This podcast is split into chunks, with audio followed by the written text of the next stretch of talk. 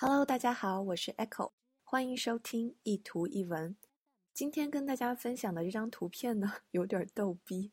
大家可以看到图上的这个小男孩，好像在认真的想着什么事情，但是他背后那个圈圈，也就是他心里的真实想法，其实是一个 cheesecake，就是一个蛋糕。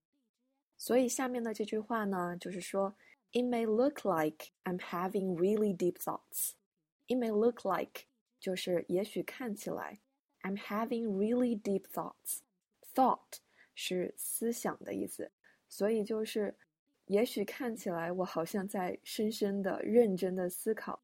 But 转折，ninety nine percent of the time，百分之九十九的时候，I'm just thinking about what food I'm going to eat later。我只是在想待会儿要吃什么。 我好喜欢这张图，因为我觉得这个简直就是在说我自己，太符合我这个吃货的属性了。All right，最后把这段话完整的读一遍。It may look like I'm having really deep thoughts, but 99% of the time, I'm just thinking about what food I'm going to eat later. 希望你也喜欢这张图和这句话。Thanks for listening. This is Echo. Bye.